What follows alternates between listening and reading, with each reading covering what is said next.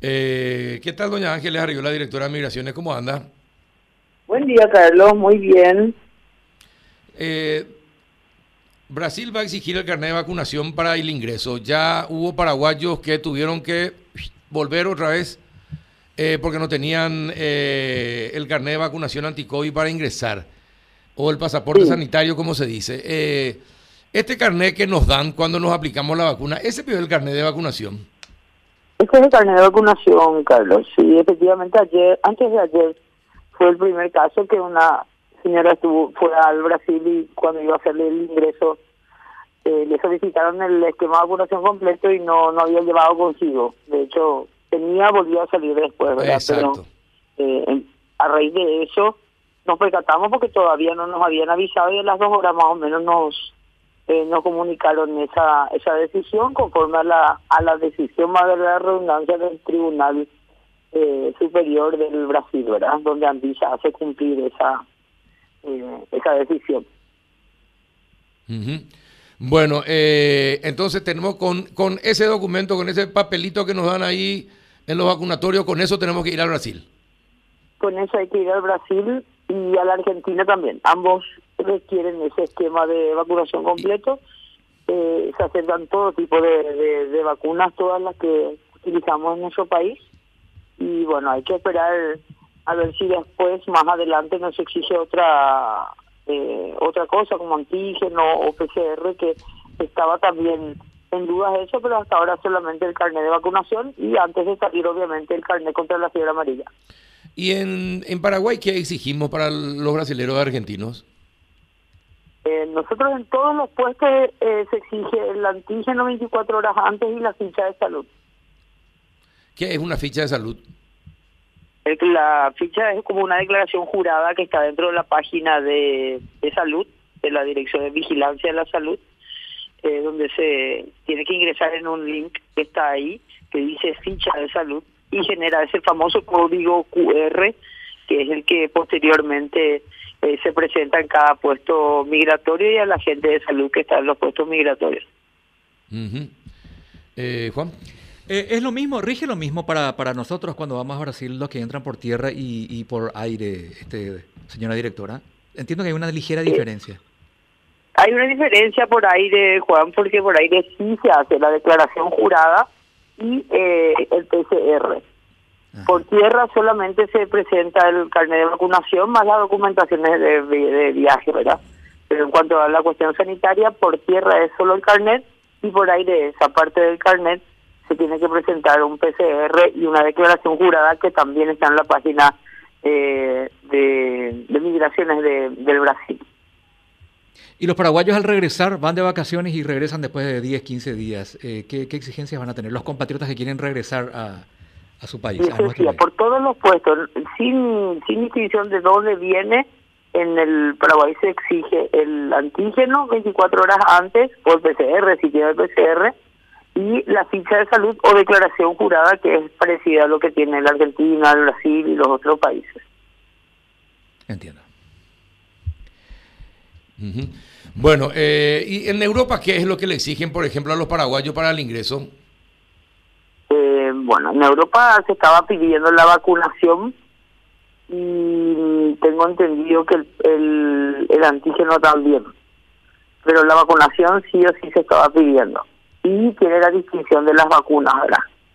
Eh, hay vacunas, las Sputnik, por ejemplo, ellos no aceptan, eh, la vacuna china tampoco aceptaban, al igual que Estados Unidos y una declaración jurada también que se llena, que eso sí piden al ingresar a, al aeropuerto de España, sobre todo porque como nosotros tenemos la conexión para cualquier país de Europa es España para nosotros con, con el vuelo directo, a partir de ahí se empiezan a movilizar todos desde el aeropuerto de Barajas y se solicitan esas dos cosas. Bueno, a ver, eh, los chicos eh, menores de 12 años entonces no pueden ingresar al Brasil porque no tienen su carnet. Los menores de 12 años sí pueden ingresar porque hasta a partir de 12 años se exige.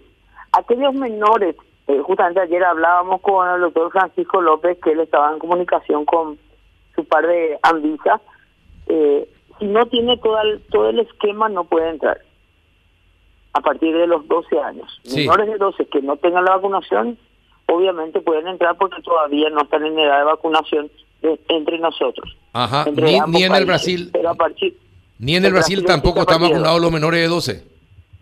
No, estuve viendo que eh, esta semana estaban viendo para aprobar, todavía estaba para aprobación, eh, la Pfizer creo que era, para aprobación en niños menores de, de 12. Ujú. Pero aquellos menores, acá nosotros tenemos menores que se están vacunando, pero todavía no es eh, su fecha de la segunda dosis, entonces estos menores no van a poder eh, viajar. Eso tienen que tener en cuenta los padres, sobre todo, que van a llevar chicos entre 12 y 16 años, o 17 años, que no hayan tenido las dos dosis, no van a poder viajar al Brasil. Bueno, esto para tranquilidad de un amigo que está escuchando la radio entonces Y y, a sí, y Claro. Juanito también que tiene que viajar al Brasil de vacaciones Sí, señor. eh, y quería saber el- la situación de su hijo. ¿Tú? Ah, ah, lo que sí tiene que llevar es el carnet de vacunación contra la fiebre amarilla del Sí, niño. eso Eso, sí. sí.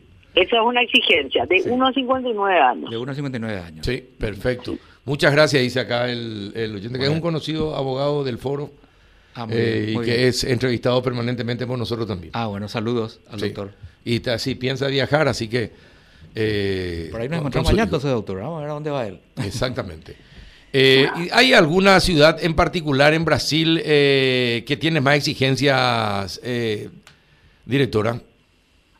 Y hasta el momento no sabemos cuál es, ¿verdad? Porque todos los reportes de la gente que viaja era que no pedían nada en ninguno de los estados, ¿verdad?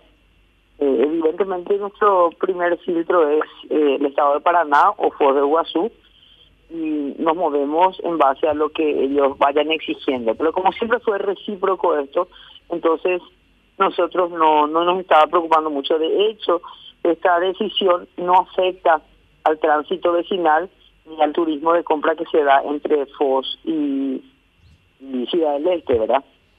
Pero si es que hay alguna alguna barrera o algún retén o algún control en otro estado, eh, todavía no nos reportaron si algo piden o si algo exigen a lo largo del, del camino. Ujú.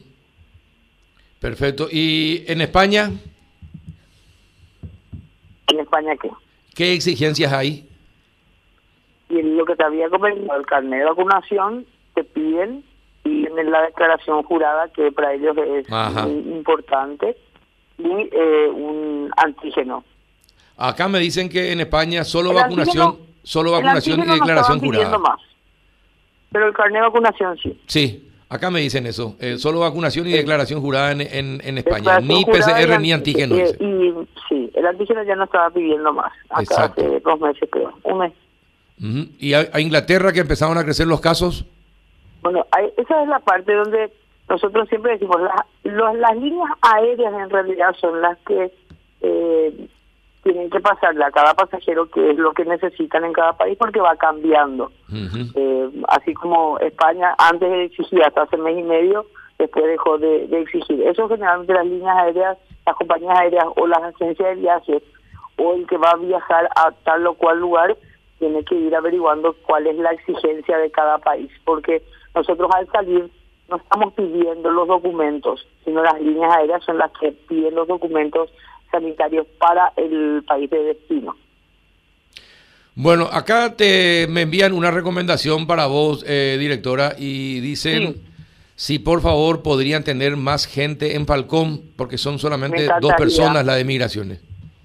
me encantaría tener. Ayer justamente me habían enviado un video donde fue una, una cuestión que, que rebasó porque de repente llegaron, ayer fue el día que más ingresaron de, de la Argentina. Tenemos un movimiento de 1.700 de ingreso y apenas creo que 1.000 de salida, ¿verdad?